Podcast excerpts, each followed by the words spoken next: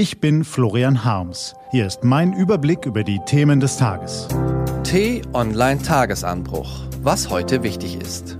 Montag, 6. Juli 2020. Sind wir vernünftiger als die Amerikaner? Heute von T-Online-Chef vom Dienst Carsten Werner, gelesen von Christian Erl.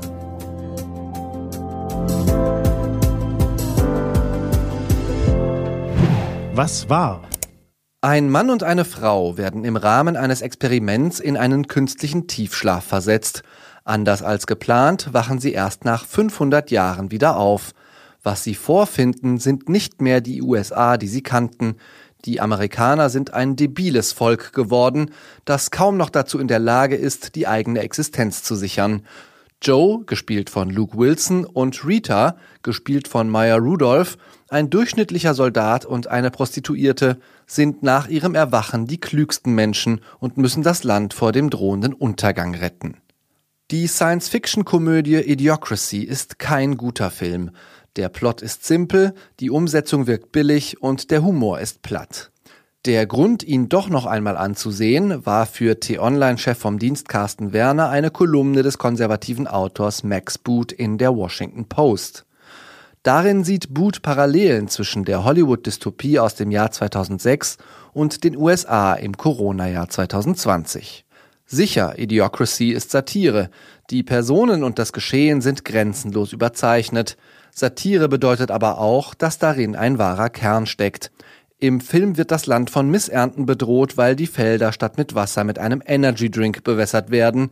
In der heutigen Realität scheitern die USA anders als die meisten anderen westlichen Staaten an der Bekämpfung der Covid-19-Pandemie. Im Film ist ein Ex-Wrestler Präsident und setzt auf Show-Effekte statt auf ernste Politik. In der heutigen Realität verweigert ein zum Präsidenten erhobener Hotelier und Ex-TV-Moderator in der größten Krise des Landes seit dem Zweiten Weltkrieg jede Führung. Für Max Boot ist die Sache klar. Schuld an allem ist nicht Donald Trump. Schuld sind die Millionen Amerikaner, die ihn 2016 wählten und ihm bis heute die Treue halten und nicht nur ihm, sondern auch den vielen kleinen, realitätsverweigernden Trumps in den Gouverneurspalästen, vor allem im Süden und in den Abgeordnetenbüros. Jede Nation bekommt die Regierung, die sie verdient, zitiert Boot den französischen Philosophen Joseph de Maistre.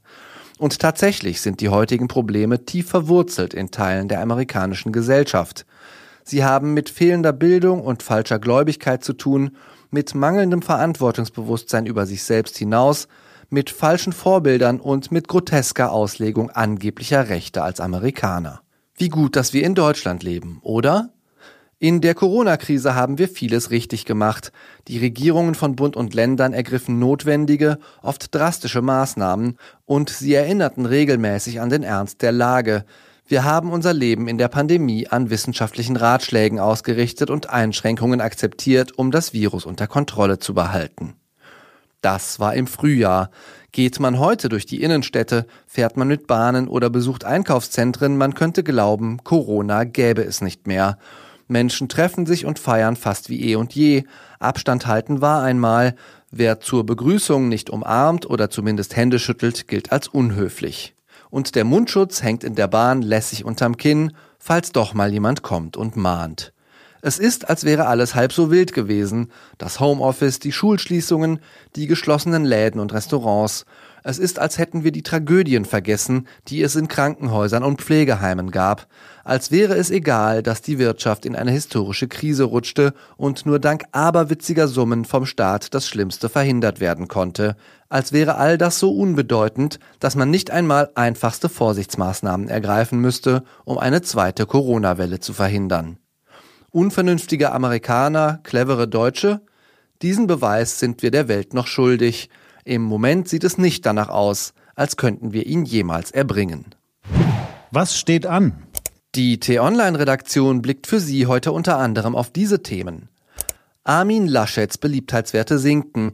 Der oberste Lockerer musste für zwei NRW-Landkreise einen Lockdown verhängen und sich überdies gegen Rassismusvorwürfe verteidigen, warum er sich trotzdem gute Chancen auf die Kanzlerkandidatur ausrechnet. Einige lokale Corona-Ausbrüche in Deutschland sind auf Gottesdienste zurückzuführen. Wir haben bei den größten Glaubensgemeinschaften nachgefragt, welche Auswirkungen die Corona-Pandemie auf ihre Gemeinden hatte und Die Corona-Krise bringt Fußballclubs in finanzielle Probleme. Der FC Schalke 04 kann dabei auf Unterstützung der Politik setzen, andere Traditionsvereine nicht. Diese und andere Nachrichten, Analysen, Interviews und Kolumnen gibt's den ganzen Tag auf t-online.de. Das war der T-Online-Tagesanbruch vom 6. Juli 2020. Produziert vom Online-Radio- und Podcast-Anbieter Detektor FM. Immer um kurz nach sechs am Morgen zum Start in den Tag. Ich wünsche Ihnen einen frohen Tag. Ihr Florian Harms.